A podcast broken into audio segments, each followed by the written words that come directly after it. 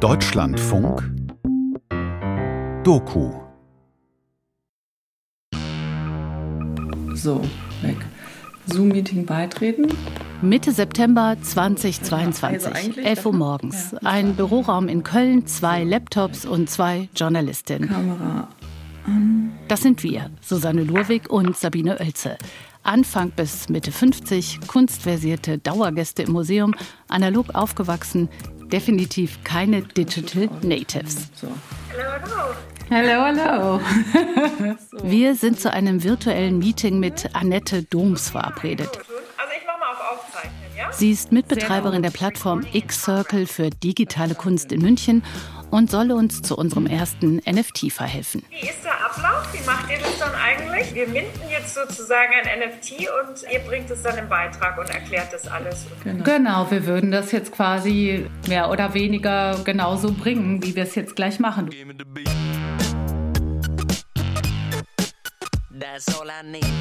Hype, Hybris oder Hochkultur.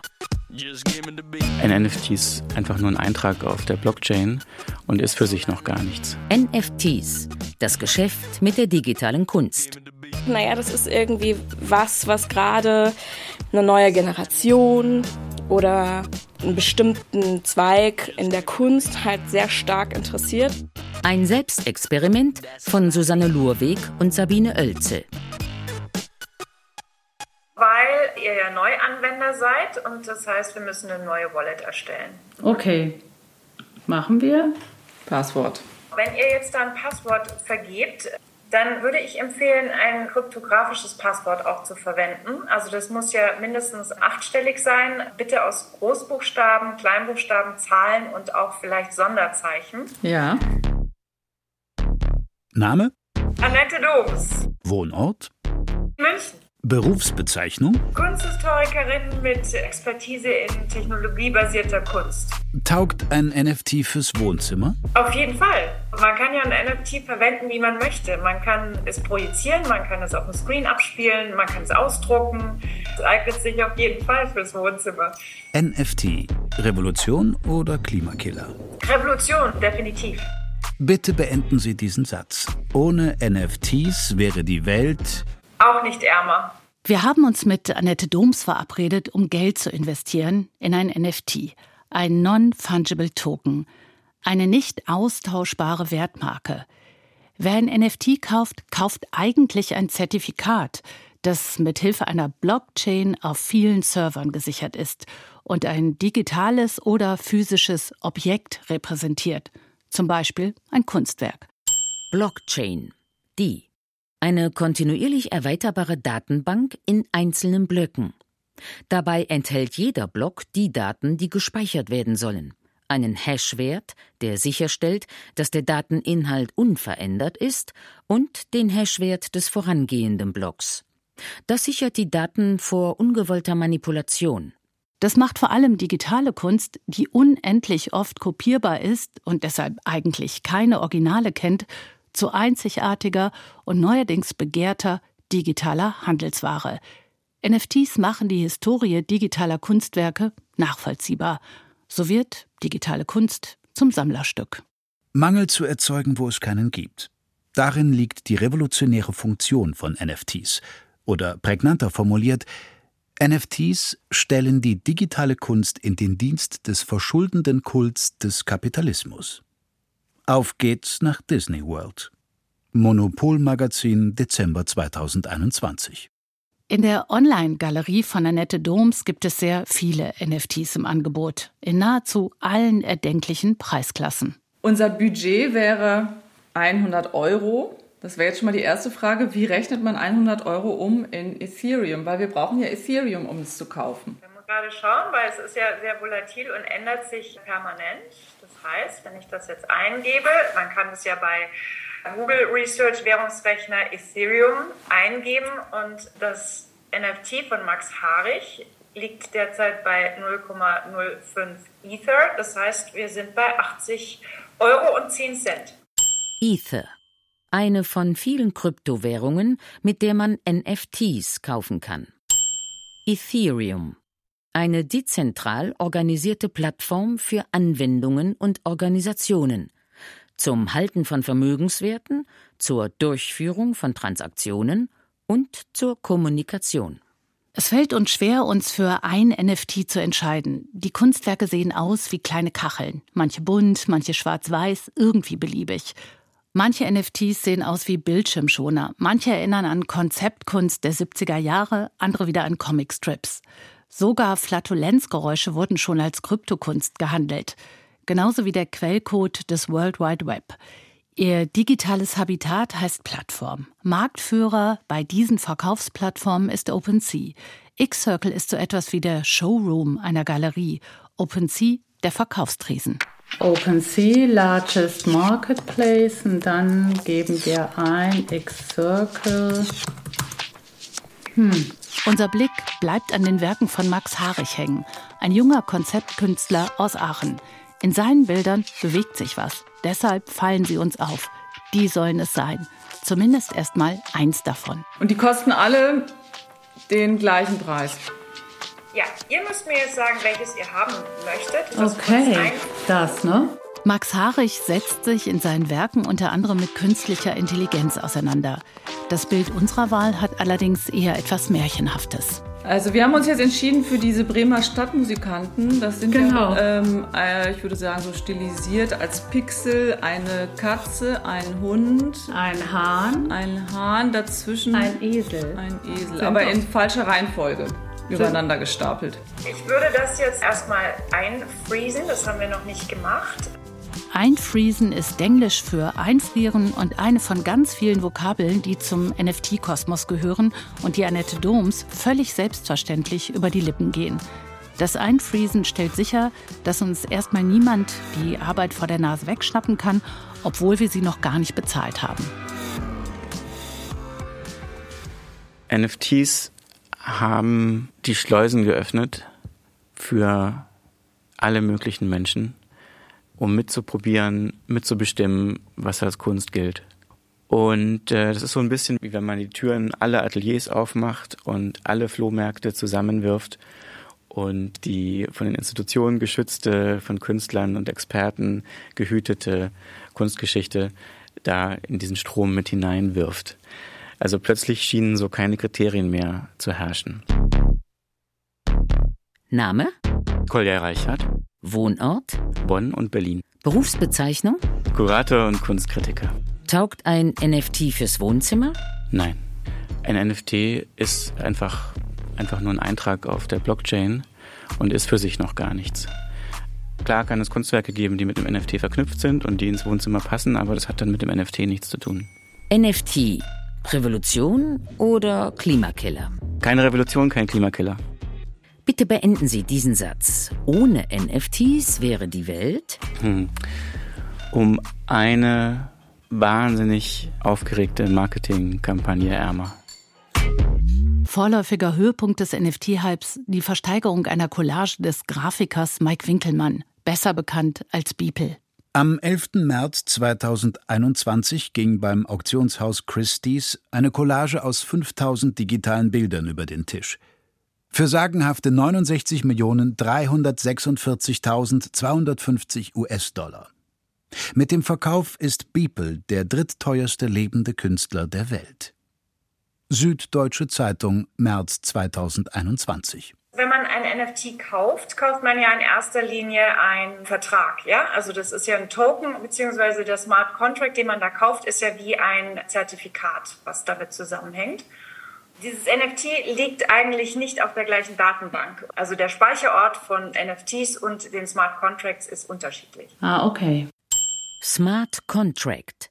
Der Code, der die Eigentümerhistorie eines Tokens speichert und sicherstellt, dass ein NFT nicht in kleinere Verkaufseinheiten aufgeteilt wird. Die Relevanz von NFTs, die zeigte sich eigentlich am Geld, was damit umgesetzt wurde. Also im Winter 2021, als plötzlich in kürzester Zeit riesige Wertsteigerungen stattfanden und dann als zum Beispiel die Sängerin Grimes einfach Variationen ihres Artworks von ihrem jüngsten Album für sechs Millionen Dollar in einer Nacht versilberte. Plötzlich war klar, da, da findet eine neue Art von Wette statt, eine neue Art von Glaube, da wird eine neue Art von Ware geschaffen. Und äh, ja, je höher die Preise stiegen, desto unausweichlicher wurde das Thema. Und der Quantensprung war natürlich die Versteigerung von Beeples uh, The First 5000 Days bei Christie's. Also dieses Joint Venture auch, dass das weltälteste und größte Auktionshaus von der einen Seite und diese neue ominöse Ware von der anderen Seite äh, zusammenkommen. Das hat für eine Art von ja, Vertrauenszuschuss natürlich gesorgt für diesen Markt und hat aber auch für so eine spannende Kollision gesorgt von zwei Welten. Und dass 22 Millionen Menschen live eine Auktion verfolgen, hat es vorher noch nie gegeben. Es sind letztlich wirklich Zahlen. Das sind Zuschauerzahlen, das sind Marktzahlen, das sind Werte, die dafür sorgen, dass man einfach nicht wegschauen kann. Okay, dann mache ich jetzt Chrome auf und gebe ein Metamask. Metamask.io. Ja, wieso geht das jetzt und das ist im Übrigen auch die größte Hürde aktuell für noch nicht NFTler. Äh, so Annette Doms verbringt einige Stunden mit uns in der Videokonferenz. Geduldig betreut sie uns dabei, unsere erste Wallet einzurichten. Eine digitale Brieftasche, ohne die wir kein NFT kaufen können. Braucht da auch erstmal Geld dann in der Wallet? Ja, also das, so. das wird jetzt das heißt, wir müssen uns da nochmal verabreden, weil das geht nicht so schnell.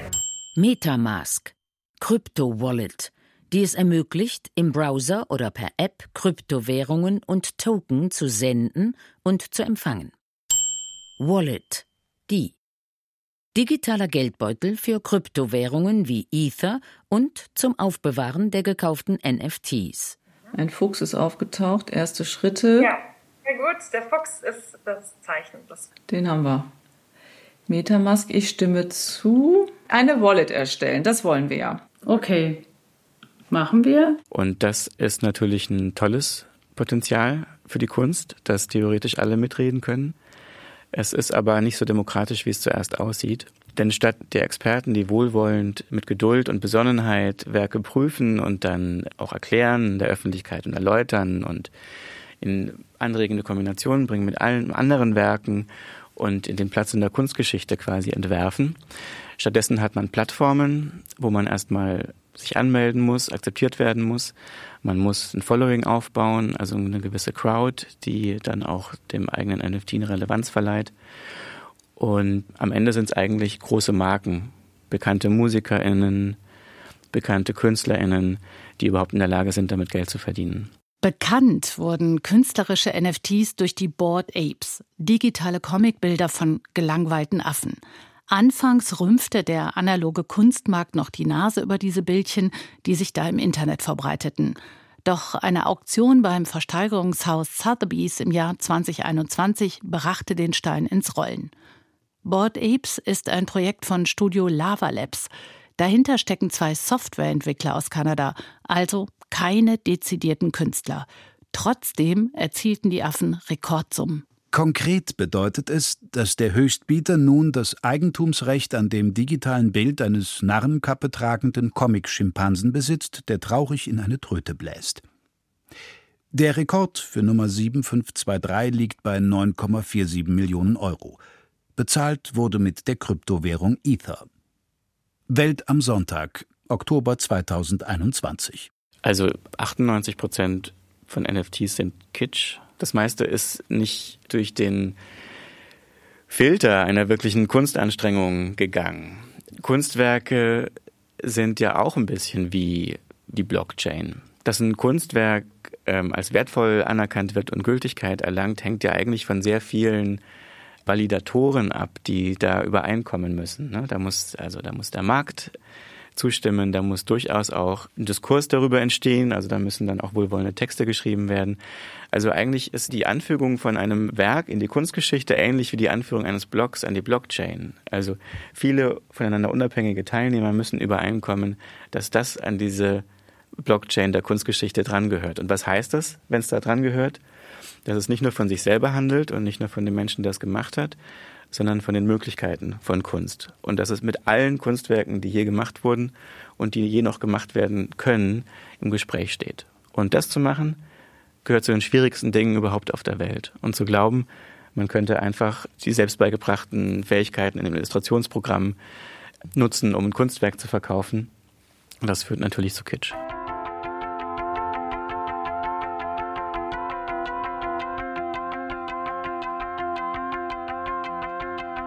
Man könnte natürlich sagen, ja, der, der sozusagen begnadete Künstler oder Maler oder Bildhauer, dessen Arbeiten sonst irgendwie ab 100.000 aufwärts gehen oder meinetwegen ab 10.000 aufwärts, ist einfach für den Autonormalverbraucher nicht fassbar, nicht zu bekommen. Also entwickelt der begnadete Maler aus seinem Gestus die wabernde Wurst, ähm, um die aber in so einem demokratischen Prozess für alle verfügbar zu machen und Teil dann zu sein. Weil es geht ja auch immer mehr um diesen Community-Gedanken.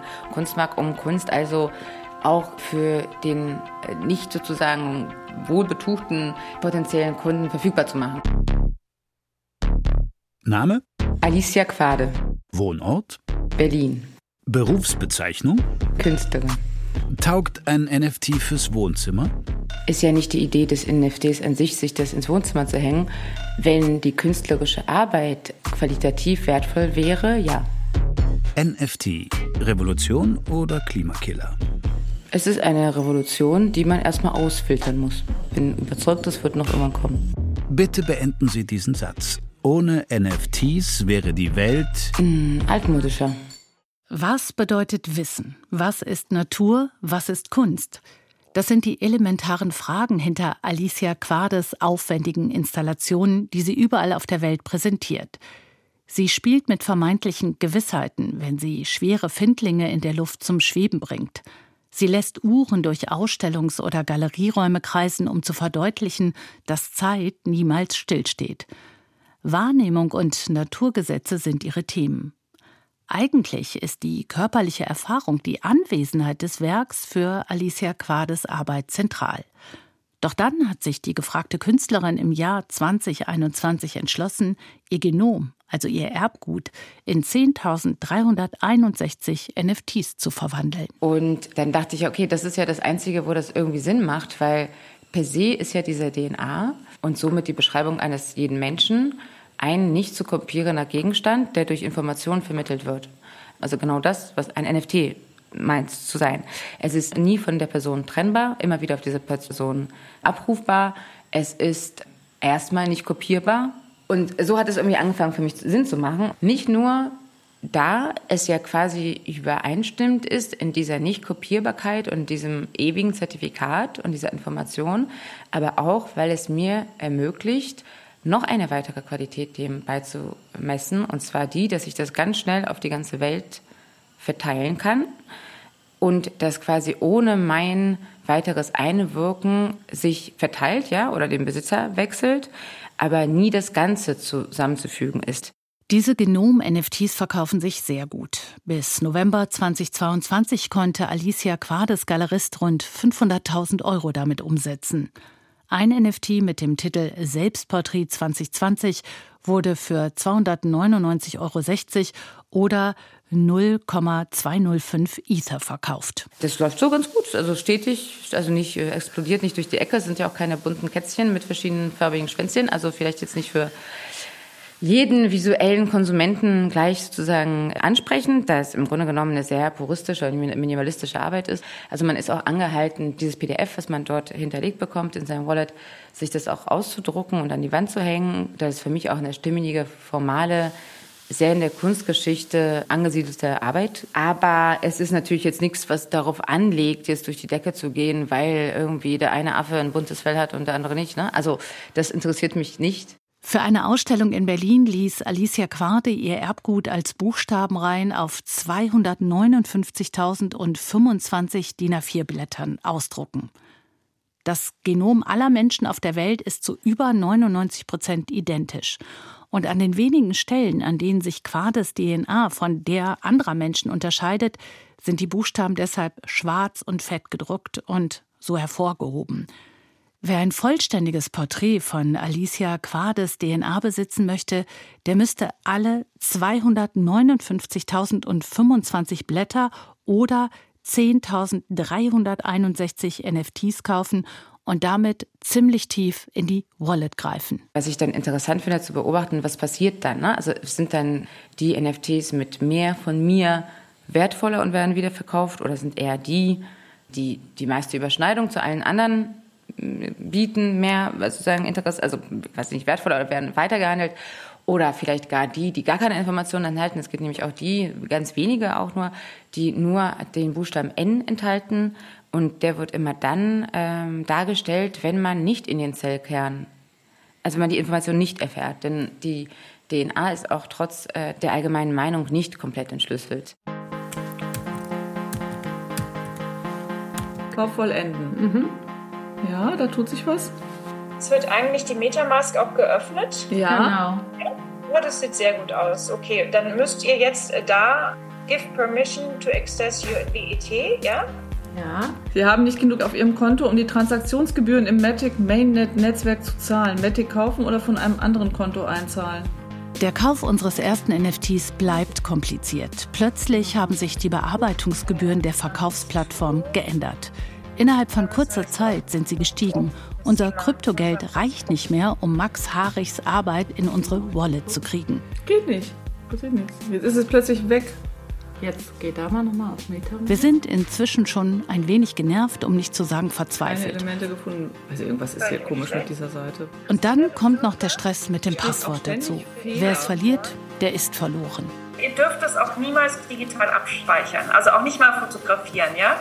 Ihr schreibt es jetzt auf ein Blatt Papier, dann vielleicht ihr beide, dass ihr es beide habt und vielleicht auch noch bei der Bank hinterliegen, dann seid ihr ganz sicher, weil ohne diesen Code könnt ihr alles verlieren.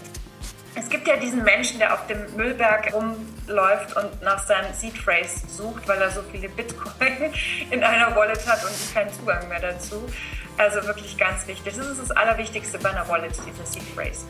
Seed Phrase. Der.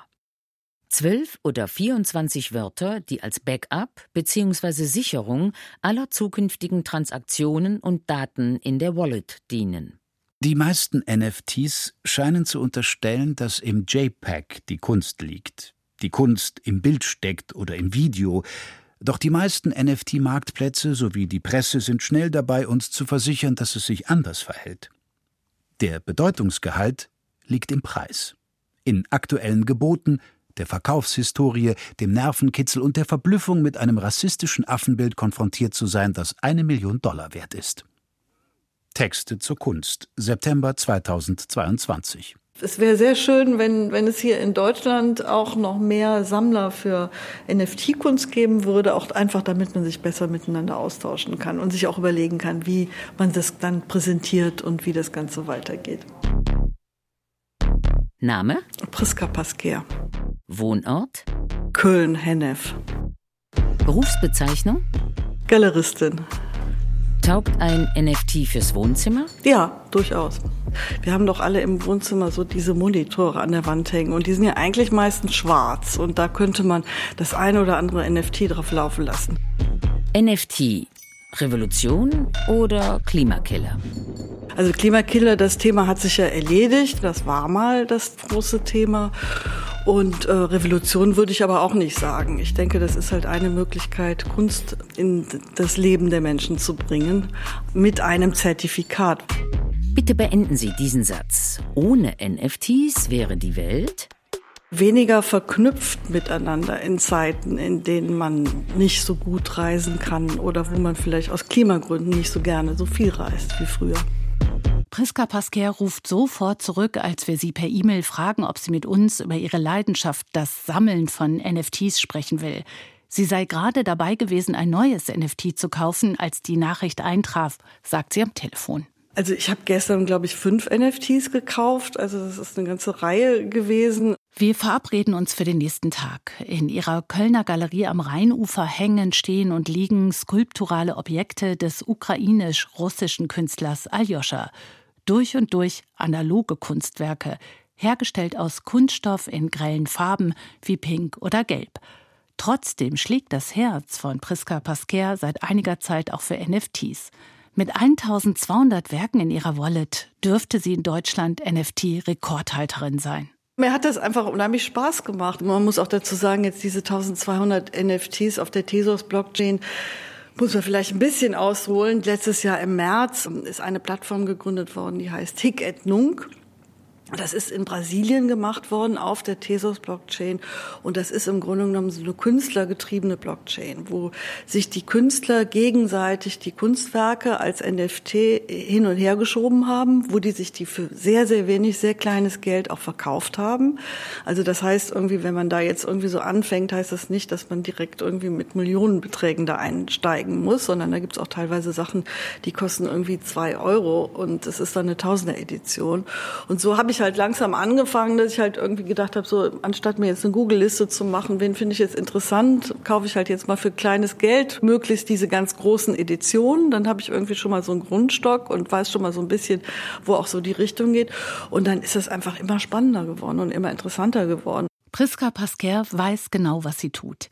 Ihre Karriere startete sie in den 90er Jahren in der berühmten Fotogalerie von Rudolf Kicken, einem Eldorado für Vintage-Abzüge von KünstlerInnen der Moderne. Ihre eigene Galerie betreibt sie inzwischen seit mehr als 20 Jahren. Die NFT-Begeisterung entwickelte sie während der Corona-Pandemie. Auf dem Sofa sitzend, mit dem Laptop auf dem Schoß, entdeckte sie die neue digitale Kunstwelt für sich. Irgendwie war das einfach eine total schöne Beschäftigung auch. Ne? Bin ja ein Bildermensch. Ich liebe Bilder. Ich liebe es, Bilder anzuschauen. Und es gibt nichts Schöneres, als in der Welt zu reisen und irgendwelche Museen aufzusuchen und mir da irgendwie Kunstwerke anzugucken. Und dann hatte ich auf einmal das, also mit meinem Laptop sozusagen auch befriedigt, irgendwie diese Lust nach visuellen Reizen. Der irre Hype um digitale Werke beherrschte zwei Jahre lang die internationale Kunstwelt. Dann brach der Markt zusammen. Käufer verloren Millionen. Trotzdem, die Szene ist in Aufbruchstimmung. Spiegel, Oktober 2022. Der Markt ist lange nicht mehr so lebendig wie am Anfang. Das hat beispielsweise mit dem Wertverfall von digitalen Währungen zu tun. Die bekannteste Kryptowährung, der Bitcoin, hat im Laufe des Jahres 2022 riesige Verluste gemacht. Im Dezember 2021 war er rund 50.000 Euro wert, ein Jahr später nur noch 16.000 Euro. Bei Ether sieht es ähnlich aus. Ein Ether ist im Dezember 2022 gerade noch 1200 Euro wert, während es ein Jahr früher mehr als doppelt so viel kostete. Aber auch Sicherheitsbedenken haben dem NFT-Hype geschadet. Es gab Versuche, populäre NFT-Marktplätze zu kopieren und NFTs gefälschter Kunstwerke in Umlauf zu bringen. Eine andere Masche sind gefegte Bieterwettstreite, die den Wert eines NFTs künstlich in die Höhe treiben. Weil die Welt des Kryptogelds und der NFT-Kunst so unübersichtlich und weitgehend unreguliert ist, gibt es viele Einfalltore für Betrug. Risikofreudige KunstkäuferInnen schreckt das aber nicht ab. Und Priska Pasquer investiert ohnehin nur kleine Summen. Ihr teuerstes NFT hat 800 Euro gekostet, ihr günstigstes nur ganz wenige Euro. Da sehen Sie, dass ich hier ein Guthaben habe. Und diese Temple Wallet ist jetzt hier mit meinem Konto priskapasquer.ts verbunden. Und jetzt kann ich auf der Plattform Object kommen, was so die übergeordnete Plattform ist. Ich kann mir jetzt hier mal angucken, was da eigentlich so gerade passiert. Anders als in der analogen Welt, wo SammlerInnen ihre Werke meist vor den Augen der Öffentlichkeit in Depots oder Privathäusern verstecken, sind die digitalen Wallets der NFT-SammlerInnen offen einsehbar. Egal wie viel die Kunstwerke gekostet haben. Ein Klick und jede Wallet öffnet sich. Und da liegen Kohle und Kunst dicht beieinander. Priska Pasquer klickt weiter und auf dem Bildschirm erscheinen briefmarkengroße Kunstwerke – darüber jeweils ein kleiner Kreis, in dem die Käufer oder Käuferinnen zu sehen sind. Mal steht ein Pseudonym, mal ein Klarname dahinter.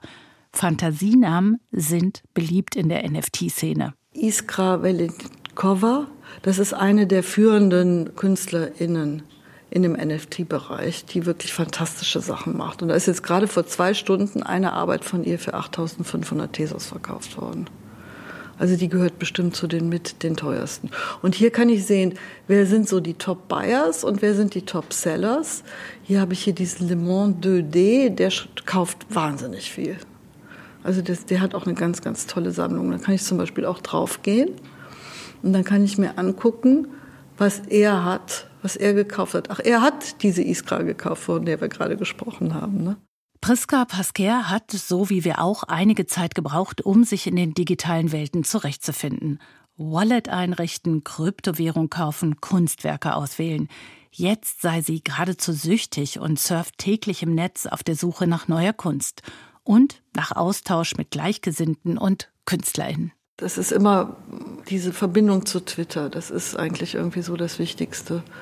Das habe ich ja jetzt gerade gekauft und dann hat die Diane hier geschrieben, hat sich dafür bedankt, dass ich das gekauft habe. Also so gibt es dann auch so eine Kommunikation irgendwie und das ist relativ üblich, weil dann sehe ich halt auch bei anderen irgendwie, was die gerade gekauft haben und dann guckt man mal, ach, das ist ja interessant. Also da kriegt man eigentlich als, als erstes mal den Überblick irgendwie, was, was wenn man natürlich den richtigen Leuten folgt.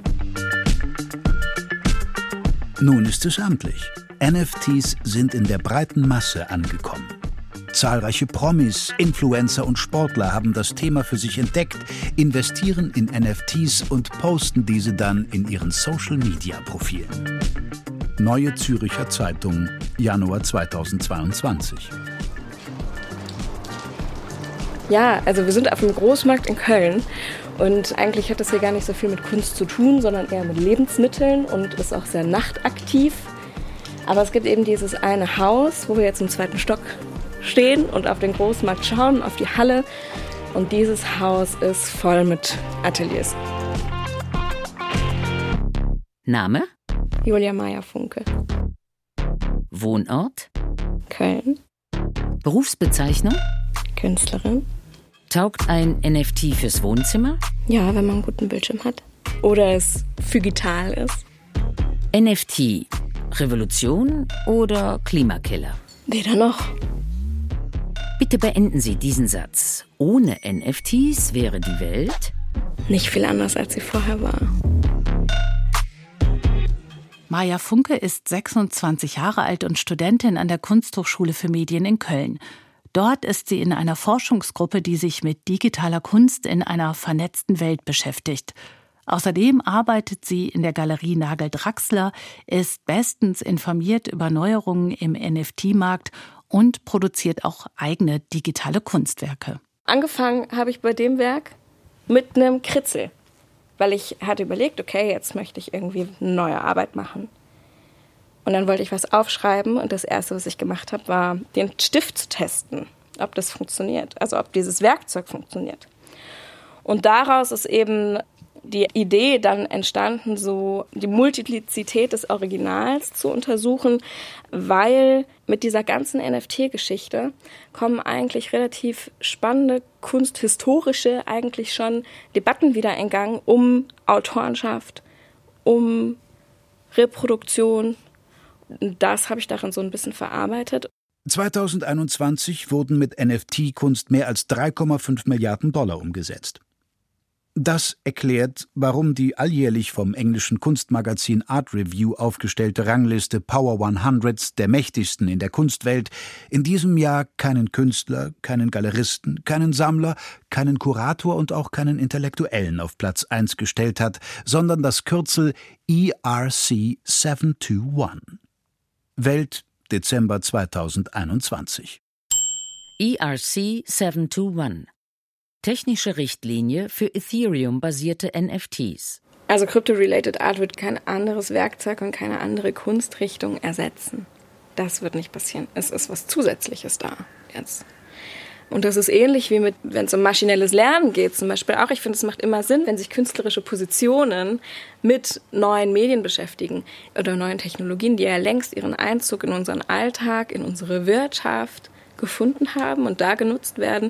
Und ich denke, dass so ein künstlerischer Blick sich ganz andere Dinge erlauben kann, da auch viel effektiver rangehen kann und äh, letztendlich auch ein Verständnis für eine breitere Rezeption auch liefern kann. Kaum jemand hätte es vor zwei Jahren noch für möglich gehalten, dass so viele KünstlerInnen dem neuen Trend folgen würden. Neue NFT-Plattformen sprießen wie Pilze aus dem Boden, um den wachsenden Markt zu bedienen. Maya Funke geht es aber nicht nur um den Verkauf ihrer Kunst, sondern auch darum, Teil einer Community, einer Gemeinschaft zu sein. Kryptokunst kann ihrer Meinung nach helfen, den Kunstbetrieb zu demokratisieren. Und eine ganz tolle Sache, die mehr oder weniger Status quo ist aktuell, sind die sogenannten Royalties. Royalty, die Lizenzgebühr, die bei jedem Weiterverkauf eines NFTs automatisch an den Urheber oder die Urheberin des NFTs ausgezahlt wird. Und das sind Sachen, die schreibt man in den Smart Contract.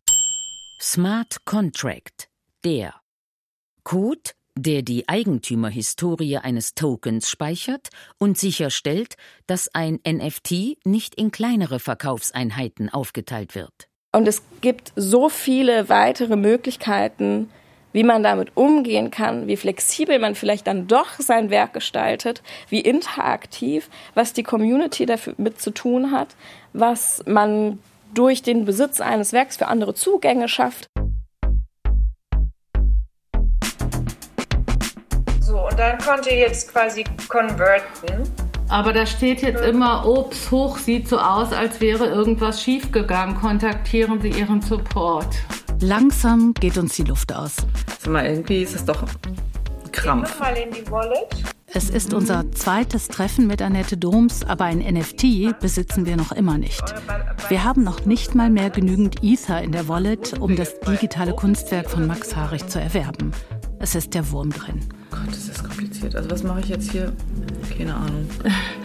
Mann, also sorry, aber ich frage frag mich wirklich, wer schafft das denn ohne Anleitung, sich hier einzuloggen? Annette Doms kennt die Schwierigkeiten beim Einstieg in die Welt der Kryptokunst, bringt viel Geduld mit und überzeugt uns davon, dass auch wir das irgendwie schaffen werden. Ach so, also Ah, dann bin okay. ich jetzt in meinem Geldbeutel, in meiner Wallet. Und quasi in deinem Profile auch. Also ich würde da jetzt auch keinen, keinen Namen angeben im Profile. Also du siehst aber, wenn du in, zum Profile reingehst, siehst du ja deine öffentliche Adresse auch. Dadurch, dass die Blockchain ja eine dezentrale öffentliche Datenbank ist, ja, kann jeder, der diese Adresse hat, auch sehen, welche Assets ich habe und wie viel Geld ich da habe. Die Sammlerschaft, sage ich mal, ist zu 99 Prozent keine Digital Natives. Deswegen ist es für uns so wichtig, dass wir diese physischen Orte haben. Galerie, Messekoje, wir nennen das Format Kryptokiosk, wo wir Präsentationen von New Digital Art seit ungefähr zwei Jahren anbieten, wo Leute quasi physisch hinkommen können und fragen können, was ist das, wie geht das? Und äh, das haben wir als sehr, sehr wichtig empfunden, dass unsere Sammler nicht alleine vorm Rechner sitzen und sich da durchwurschteln müssen, sondern dass wir in dem Moment auch vor allen Dingen so eine Kommunikationsplattform sind für die Schnittstelle zwischen digital und physisch. Name? Saskia Draxler, Wohnort? Berlin und Köln gleichermaßen, wir pendeln. Berufsbezeichnung? Galeristin. Taugt ein NFT fürs Wohnzimmer? Ich würde denken, die eignen sich genauso wie jede andere Kunst. NFT. Revolution oder Klimakiller? Also momentan ist es beides, würde ich auf jeden Fall sagen, denn die ganze Blockchain-Technologie verbraucht noch viel zu viel Energie, als dass man das rechtfertigen könnte, was damit funktional geleistet wird. Bitte beenden Sie diesen Satz. Ohne NFTs wäre die Welt. Oh Gott, oh Gott. Noch keine andere.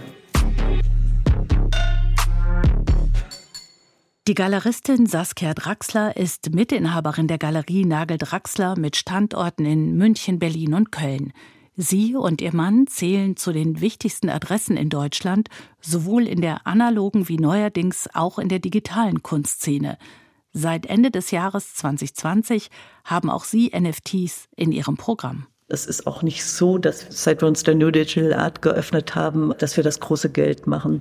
Nein, das ist überhaupt nicht so. 99 Prozent unserer Umsätze machen wir mit dem bisherigen Programm. Das sind für uns Cultural Studies oder das ist für uns erstmal ein Lernprozess, wo wir uns Positionen jetzt rausgesucht haben, die wir auch vertreten, die uns interessieren, wo wir denken, wow, da geht es weiter. Im Sinne zum Beispiel auch so einer Institutionskritik. NFTs eröffnen neue Bildwelten, glaubt Saskia Draxler. Sie erweitern das Spektrum der Möglichkeiten. Viele von ihnen erinnern an klassische Kunstwerke, abstrakte oder Farbfeldmalerei. Das Angebot ist riesig. Davon profitiert eine Galeristin wie Saskia Draxler, die für ihre KünstlerInnen und Käuferschaft das Terrain sondiert. Wir stellen fest, dass die Künstlerinnen, mit denen wir arbeiten, froh sind, eine Instanz zu haben, die ihnen hilft zu vermitteln, damit sie von diesem Druck befreit werden, sich selber ständig vermarkten zu müssen. Denn beispielsweise eine Collection von NFTs zu, man sagt, droppen. Drop. Der Veröffentlichung einer NFT-Kollektion von Sammelkarten, Objekten oder Kunstwerken. Wenn man da erfolgreich sein will, dann kann man das nicht so einfach machen, sondern das ist wie eine Kampagne, die man da vorher monatelang macht, damit das dann irgendwie erfolgreich wird. Also das heißt, dieser Anteil der Selbstvermarktung in einem deregulierten Feld, ja, der ist wirklich so groß, was man da leisten muss, dass viele Künstlerinnen froh sind, wenn sie jemanden haben, der ihnen dabei zumindest hilft und der sie vor allen Dingen auch in einen Kontext bringt, wo der Blick ein bisschen gefiltert ist im, im Bezug auf Kunst und Kunstgeschichte. Und das ist unsere Expertise, die wir anbieten können. Die Skepsis, die in der analogen Kunstwelt gegenüber dem NFT-Hype herrscht, kennt Saskia Draxler. Sie sieht sich als Botschafterin, als Mittlerin zwischen der analogen und der digitalen Welt. Noch ist die Kunstgemeinde gespalten, aber selbst gestandene KäuferInnen wollen beim NFT-Hype mitmischen. Gerade hier im Rheinland gibt es ja Avantgarde-Kunstsammlerinnen in der dritten, vierten Generation. Und das war ein schönes Erlebnis auf der Art Cologne. Letztes Jahr hatten wir eine Installation von Kenny Schachter, die bestand aus einem NFT, einem digitalen Print und einer Leinwand. Das war eine Installation, die so die gesamte Kunstgeschichte gespiegelt hat. Und es waren vorwiegend Leute, die Namjoon Paik noch kannten oder Joseph Beuys und so etwas, die am wenigsten Berührungsängste hatten und am wenigsten Vorurteile. Und natürlich die ganz jungen Leute, die gehört haben, dass wir ein NFT zeigen. Also da hatten wir wahnsinnig viel Zulauf. Aber ich fand es bemerkenswert, dass gerade die mittlere Generation offensichtlich denkt, ja, ein Kunstwerk ist ein Bild oder eine Skulptur. Und dass die, naja, die Leute, die für was Neues und für die Avantgarde offen sind, dann doch eher ein bisschen älter sind. Auch Annette Doms hat missionarischen Eifer, nennt sich selbst NFT-Evangelist und hilft regelmäßig beim Kauf von NFTs. Ihre Plattform X-Circle existiert zwar nur im Netz, in ihrer Funktionsweise gibt es aber kaum Unterschiede zu einer Galerie in der analogen Welt. Ja, es ist eine kuratierte Plattform. Das heißt also, wir haben unsere Auswahlkriterien. Aktuell haben wir vor allem Künstler im Programm, die auch schon sehr lange digital arbeiten. Also wirklich Original Gangsters heißt es ja in der NFT-Sprache. Und es sind auch immer mehr traditionelle Künstler, die hier einsteigen wollen.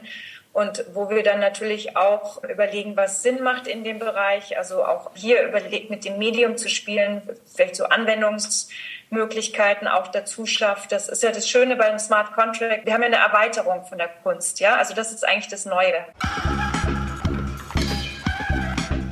Bis auch wir die epochalen Möglichkeiten der NFTs hautnah erleben können, dauert es leider noch. Einige falsche Überweisungen und mehrere Tage Ungewissheit später haben es die 100 Euro noch immer nicht als Ether in unsere Wallet geschafft. Und wir haben schon wieder vergessen, wie wir die Wallet überhaupt öffnen können. Also ich gehe auf Metamask. Du musst mich nochmal fernsteuern. Ich habe schon wieder vergessen, wie es geht.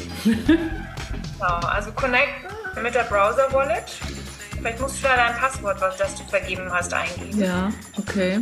Also ich muss sagen, ich, für mich ist das echt Du hast im schwierig. Browser oben rechts ist so ein, wie so, sieht aus wie ein kleines Kleeblatt. Da Ich habe den Fuchs, soll ich darauf gehen? daneben ist das Kleeblatt. Genau, den Fuchs, ja. Der Ach so, das den Fuchs. Fuchs und dann kommt Kleeblatt. Okay, und dann gehe ich auf. Ich finde es schon schwierig, da überhaupt hinzukommen. Und noch ein Vorbehalt treibt uns um. NFTs gelten als Stromfresser und passen damit überhaupt nicht in unsere Zeit, die sich doch auch in der Kunst um Nachhaltigkeit bemühen sollte. NFTs werden auf vielen Servern gesichert, die alle mit Strom versorgt werden. Und das Minden ist noch energieintensiver. Minting. Das. Umwandlung einer digitalen Datei in ein NFT, das auf der Blockchain gespeichert wird. Die Website nftclub.com hat errechnet, dass ein NFT im Durchschnitt 211 Kilogramm CO2 produziert. Das entspricht etwa einer Autofahrt von 1000 Kilometern. Ein Problem, das viele Kritiker monieren. Auch Kolja Reichert. Er sieht aber auch Verbesserungspotenzial. Es ist ja auch eigentlich, ich glaube, seit der Inbetriebnahme der Ethereum-Blockchain eigentlich dort bei den Erfindern auch der Wunsch, dass man sie möglichst emissionsarm macht. Also da hat ja niemand böse Absichten. Es ist nur mit so einer Technologie, die nicht zentral regiert wird, sondern von unzähligen Marktteilnehmern abhängt, wahnsinnig schwierig, so ein Protokoll zu verändern. Und jetzt gibt es wieder mal die Hoffnung, dass die Ethereum-Blockchain komplett umzieht vom Proof of Work aufs Proof of Stake-Protokoll. Und das würde die Emissionen um 99,9 Prozent verringern. Insofern habe ich Hoffnung. Proof of Work. Verfahren, bei dem rechenintensive mathematische Aufgaben von Computern gelöst werden müssen, um einer Blockchain neue Datensätze hinzuzufügen. Proof of Stake Verfahren, mit dem in einem Blockchain-Netzwerk entschieden wird, welcher Teilnehmer den nächsten Block erzeugen darf. Dabei wird die Teilnahmedauer und oder das Vermögen der Teilnehmer gewichtet. Gilt als zeit- und energieeffiziente Alternative zu Proof of Work. Und unser NFT von Max Harich, das an die Bremer Stadtmusikanten erinnert, es ist gefreezed, wir haben eine Wallet angelegt und endlich auch genügend Kryptowährung darin. Ha, jetzt, jetzt, tut sich was. Es. Jetzt bin ich. Aber als wir das Thema Energieverbrauch ansprechen, schlägt Annette Doms vor, Ether in Polygon umzuwandeln. Polygon. Was ist jetzt nochmal Polygon? Eine Sidechain von Ethereum, die umweltfreundlicher ist. Und wieder ein neuer Move, ein Wechsel von einer auf die nächste Plattform, die vermutlich in dem Moment, in dem wir darüber reden, schon wieder veraltet ist. Mhm. Da steht Swap, Annette. Da steht kaufen, senden, Swap. Doch wer regelmäßig NFTs kauft, für den ist der flexible Plattformwechsel selbstverständlich. Man klickt, ohne viel zu überlegen. Und die Zahl der Interessentinnen wird nicht kleiner. Denn es ist, wie so oft in der Kunst, auch das Spekulieren auf Gewinne, das NFTs reizvoll macht. Das heißt nicht, dass es nicht um Kunst ginge. Man kann natürlich mit NFTs total interessante Kunst machen. Es ist nur genauso schwierig wie mit allen anderen Dingen und Medien und Gegenständen und Menschen und Ideen, weil Kunst mit NFTs zu machen heißt, dass man alles, was NFTs ausmacht und was sie möglich macht, als Material versteht und dass man nicht einfach nur ein Gemälde damit verknüpft oder eine digitale Malerei damit verknüpft, sondern dass man überlegt, was ist ein interessantes NFT? Was bringt sozusagen die Kunstgeschichte der NFTs weiter? Die Kunstgeschichte mitschreiben, das ist neben der allgemeinen Goldgräberstimmung auch eine Motivation für die, die mit Hilfe von NFTs Kunst produzieren und für viele, die sie vertreiben und kaufen. Aber was wird bleiben von dem Hype? Ich glaube, die Kunstgeschichte wird auf NFTs gucken, also im wohlwollenden und besten Fall, wie sie heute auf Performance-Kunst schaut oder auf Luxus, also auf jede Revolution, die glaubte, dass sie jetzt die Kunst auf immer verändert. Die Requisiten von Performances und Fluxusaktionen sind im Museum gelandet. Keine dieser Revolutionen, zum Beispiel die Entmaterialisierung der Kunst oder die Abschaffung der Warenförmigkeit der Kunst, hat funktioniert. All die Zeugnisse dieser Bemühungen sind im Museum gelandet oder auf dem Kunstmarkt und wurden ihrerseits wieder Waren oder äh, Museumsstücke und, und teuer gehandelt haben aber die Kunst verändert und die Vorstellung, was man damit machen kann. Und dieses Schicksal wird, glaube ich, auch NFTs beschert sein. Diese erstmal wahnsinnig wirkende Verknüpfung von künstlerischer Gestaltung und einer Vertragsgestaltung. Es ist ja so, als wäre der Geldwert eigentlich das Medium, also als würde man sich durch Geld ausdrücken, also als würde der Wert, der diesen Gegenständen zugeschrieben wird, dem Medium NFT erst Konturen verleihen. NFTs sind ein Versprechen, eine Verheißung. Der SammlerInnen vertrauen oder auch nicht. Der Kryptokunstmarkt hat vieles mit dem Aktienmarkt gemein auch in den Augen der Künstlerin Alicia Quade. Ich glaube, im meisten Fall ist es reine Spekulation. Also das will man halt mitnehmen. Und man kann mir nicht erzählen, dass da jetzt eine besondere Qualität drin liegt, wenn man irgendwas, was man halt irgendwie physisch herstellt und das Gleiche in digital macht, dass da jetzt ein wesentlicher Mehrwert zu der Skulptur besteht. Und äh, auch der Kunstmarkt ist ja nun mal auch ein sehr geldgieriger Markt, das kann man ja auch so sagen. Ja, ich würde sagen, es ist Zeitgeistkunst und im Bereich Zeitgeistkunst reagieren die Künstler auf die Medien oder Toolsmöglichkeiten unserer Zeit, also neuen Weltanschauungen, auch neue Technologien. Und äh, das zieht sich durch die ganze Kunstgeschichte schon durch. Und alles, was neu ist, wird ja erstmal so ein bisschen mit Widerstand betrachtet und braucht einfach eine Weile. Und wie genau sind jetzt die Eigentumsverhältnisse? Besitzen wir am Ende ein digitales Kunstwerk von Max Harich oder nur einen gut verschlüsselten Datensatz, der bedeutet, dass uns das NFT gehört? Es erlaubt auch neue Vorstellungen von Besitz, wo nicht das Werk der Endpunkt ist einer Entwicklung und nicht die Wand, an der es dann hängt, der Endpunkt, sondern wo kulturelle Äußerungen durch viele Hände gehen, durchs Weiterverkaufen, wo es nicht darum geht, einfach nur zu akkumulieren, sondern quasi Trophäen oder Totems durch viele Hände zu tragen. Und was bis vor kurzem noch verfemt war, nämlich das Spekulieren, das schnelle Herausschlagen von Gewinnen aus Kunstkäufen, wird plötzlich zu etwas, wo alle gewinnen. Die ganze Kette, alle, die je, die das Werk produziert haben, die Plattform, die es veröffentlicht hat und alle, die es mal besessen haben, kriegen auch eine Gewinnausschüttung. Das ist eigentlich eine neue Form von, von Besitz, wo es am Ende auch nicht nur darum geht, etwas zu haben, alleine an der Wand zu Hause, sondern wo auch in den Augen der Öffentlichkeit Werte geschaffen werden, dadurch, dass man sie gemeinsam hochhandelt. Es fühlt sich gut an, Teil dieser neuen Community zu sein, auch wenn wir unser ganzes Ether ausgegeben und den Einkauf noch immer nicht abgeschlossen haben. Uns graut auch schon jetzt davor, den nächsten Kauf ohne fremde Hilfe durchzuführen. Wie viele Käufer in den Schritt wagen, hängt sicherlich auch davon ab, wie sehr sich Kryptowährung als neues Zahlungsmittel durchsetzt.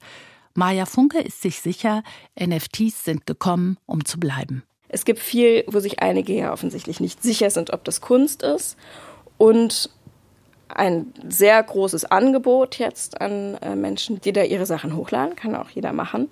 Und jetzt ist es halt dann für auch so einen kunstgeschichtlichen Aspekt irgendwann interessant, dass das geframed wird und dass damit gearbeitet wird und dass da Texte drüber geschrieben werden. Auch die Galeristin Saskia Draxler glaubt an die Wirkmächtigkeit der NFTs. Selbst wenn das jetzt nur ein Blick auf eine Welt ist, die übermorgen wieder am Verschwinden ist, wird sie doch als Moment in der Kulturgeschichte auf jeden Fall bleiben. Und ich denke, in diesem Maße wird es auch einen Niederschlag in der Kunstgeschichte geben. Und für Priska Pasquer ist NFTs sammeln inzwischen so alltäglich wie ins Fitnessstudio gehen. Das ist total spannend. Das macht dann auch Spaß, wenn man wieder einen Sammler oder eine Sammlerin entdeckt hat, die dann irgendwas haben, was man selber noch gar nicht gesehen hat, dass es das gibt. Und dann hat man wieder was Neues, was einen interessiert. Und dann kann man dann weitermachen.